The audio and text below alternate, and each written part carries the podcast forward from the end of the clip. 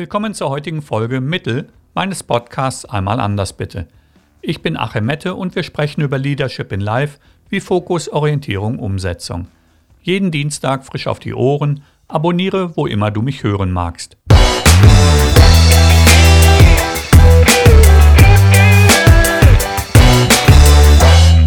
Folge 166 zeigt dir, was mit wenig Mitteln geht und dabei trotzdem nicht zu teuer wird.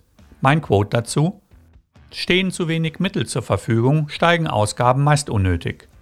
Es gibt hier die grundlegende Meinung, dass sobald du nur genug Geld in eine Sache steckst, es auch ein Erfolg wird. Die Gegenbewegung behauptet, dass du kein Geld brauchst, um trotzdem erfolgreich zu sein.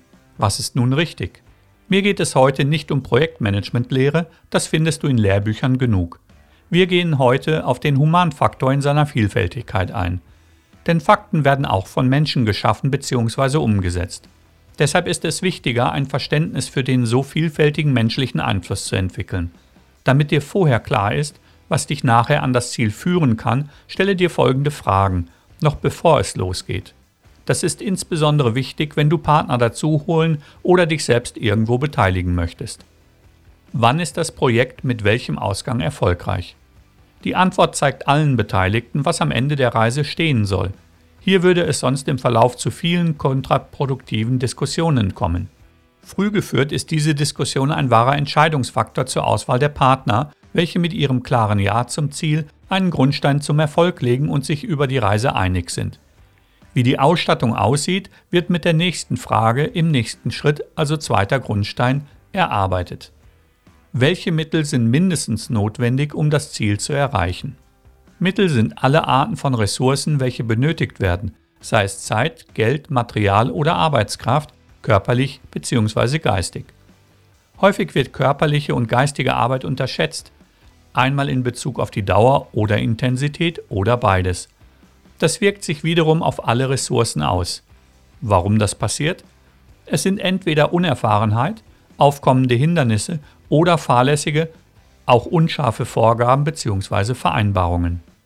Ich bin im Coaching auf die Schwerpunkte Fokus, Orientierung sowie Umsetzung spezialisiert und kann mit dir aus der Praxis die Erfahrung teilen, dass ein Projekt am Punkt der Mittel scheitert, wenn Sorgfalt abwesend oder offene Aussprachen vermieden werden. Meist, um nicht zu stören. Jeder Fahrplan bricht unter der Last des Unausgesprochenen. Verstärkt wird dies durch Dinge wie ungeklärte Verantwortung, fehlende stringente Führung. Wenn Sachverhalte nicht adressiert werden, hilft weder Agile noch Empowerment. Versagen und Unzulänglichkeiten bleiben Versagen und Unzulänglichkeiten, egal in welcher Farbe der Verursacher sie anmalt oder sugarcoatet. Dem gilt es von Anfang an durch Rahmenbedingungen entgegenzuwirken. Keiner macht gerne Fehler. Sollten aber Fehler vorkommen, gilt es sie zuzugeben, zu besprechen und sie müssen abgestellt werden, sonst kostet es mehr. Neigungen, es zu verharmlosen oder gar zu verstecken, ist ein No-Go. Das muss vor allem dienstjungen Mitarbeitern in Form einer ordentlichen Fehlerkultur vorgelebt werden. Ein weiterer Baustein des Erfolgs wird durch folgende Frage gebacken. Welche Ressourcen in welcher Qualität sind notwendig, um das Ziel nicht zu gefährden? Es führen bekanntlich viele Wege nach Rom. Das gilt insbesondere für Material, Ausrüstung, hier aber auch in Form von Qualifikationen. Ich kann einem Lehrling sicherlich die Produktion überlassen. Neben der Qualität wird auch die Quantität sowie die Auslieferung sofort im Nebel verschwinden. Das liegt nicht am Lehrling, sondern wahrscheinlich an dem BWLer, welcher meinte, jeder könnte alles gleich gut. Es gibt für alle Dinge ein Mindestmaß. Darunter kann es wegen fehlender Belastbarkeit keinen Erfolg geben. Das gilt auch für Kreativität und Hirnschmalz im Fach. Theoretisch entstandene Budgets verlieren hier sehr schnell ihren Charme kommt jetzt die Frage auf, ja, was soll es denn sein? Frage Spezialisten oder branchenerfahrene Menschen. Lean Startup hört da auf, wo qualitative Normen den Erfolg versprechen. Machen wir uns ein praktisches Beispiel aus einem völlig anderen Bereich. Du willst im November an die Nordseeküste fahren und benötigst Regenkleidung. Wasser und Wind abweisend reicht nicht. Außer die Spaziergänge sollen maximal fünf Minuten dauern. Du möchtest aber viel draußen sein. Nun, Du brauchst das ganze Gedöns. Schuhe, Regenhose und Jacke, Handschuhe, alles wind- und wasserdicht. Das erhöht die Kosten wesentlich und ich war noch nicht bei der Kälteunterwäsche, der zusätzlichen Mütze und dem entsprechenden Backpack. Mit der Ausrüstung wird es zu einem tollen Erlebnis. Ich spreche da aus Erfahrung. Ohne diese qualitative Sorgfalt gibt es Frusttee im Zimmer. Stellst du also die Frage nach der Qualität nicht konsequent für jeden betroffenen Bereich, wird Scheitern wahrscheinlich. Hier heißen die Zauberworte gezielte Umwidmung von Ressourcen aus anderen Abteilungen. Übrigens, das kannst du auch für dich privat anwenden. Mit dieser Frage entscheidest du also den Mindestbedarf. Damit schmeißt du kein Geld raus, denn billig gekauft bedeutet am Ende zweimal gekauft. Wenig Mittel zur Verfügung zu haben, bedarf eines anderen Planungsansatzes. Hier wäre dann zu klären, was du überhaupt erreichen könntest und wo Abstriche möglich sind. Das wird dir viele Ziele von der Platte nehmen, da sie nicht mehr möglich werden, insbesondere wenn du dich im qualitativen Wettbewerb befindest. Aber besser die bittere Wahrheit am Anfang, anstatt die schweren Enttäuschungen irgendwo auf dem Weg. Als ressourcenbeachtender Mensch solltest du auch eine Frage zum Haushalten nicht außer Acht lassen. Sie lautet, wie unterscheide ich Übermaß von verzögertem Sterben?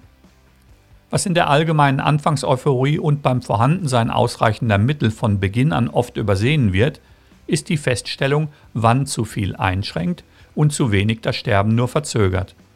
Als Überfluss wahrgenommene Ressourcen verlieren ihren Wert in den Augen der Betrachter.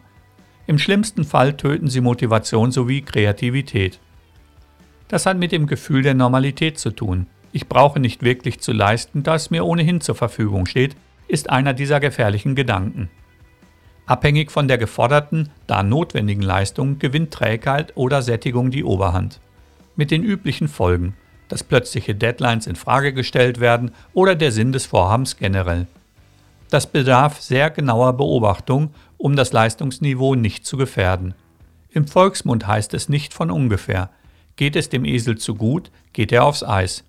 Das schließt nicht aus, großzügig zu sein, das sollte aber auch verdient sein. Belohnungen gibt es beim Erreichen von Zwischenzielen oder nach Abschluss. Für alles andere wird das Gehalt überwiesen. Auf der anderen Seite der Skala steht das verzögerte Sterben zur Diskussion haben wir auf Dauer genug Ressourcen, um das Ziel in der vorhin genannten Qualität zu erreichen. Es müssen bei Gesamtkosten von 80.000 Euro am Anfang die Gelder nicht vorhanden, die Finanzierung aber gesichert sein. Wegen mangelnder Finanzen Arbeitsschritte auszulassen oder in minderer Qualität zu leisten, ist der sichere Weg zum Scheitern. Deshalb übernehme Verantwortung und fang erst gar nicht an oder brich früh genug ab. Auch das zeigt Sorgfalt. Insbesondere sehen Mitarbeiter, dass Realismus vorherrscht und unnötige Belastungen vermieden werden. Denn jemanden arbeiten zu lassen, obwohl bekannt ist, dass das Ziel nicht erreicht werden kann, zeigt zwei Dinge sicher. Führungsschwäche und Verblendung. Fassen wir die vier Fragen zum Schluss zusammen. Wann ist das Projekt mit welchem Ausgang erfolgreich? Welche Mittel sind mindestens notwendig, um das Ziel zu erreichen? welche Ressource in welcher Qualität sind notwendig, um das Ziel nicht zu gefährden. Wie unterscheide ich Übermaß von verzögertem Sterben? Nutze sie, genieße sie und gedeihe dabei in deinem Projekt. Das wünsche ich dir. So, das war es für heute. Wie immer, teile diese Folge mit jemandem, der sie hören sollte und like sie auf Social. Wo immer du bist, pass auf dich auf. Bis nächste Woche.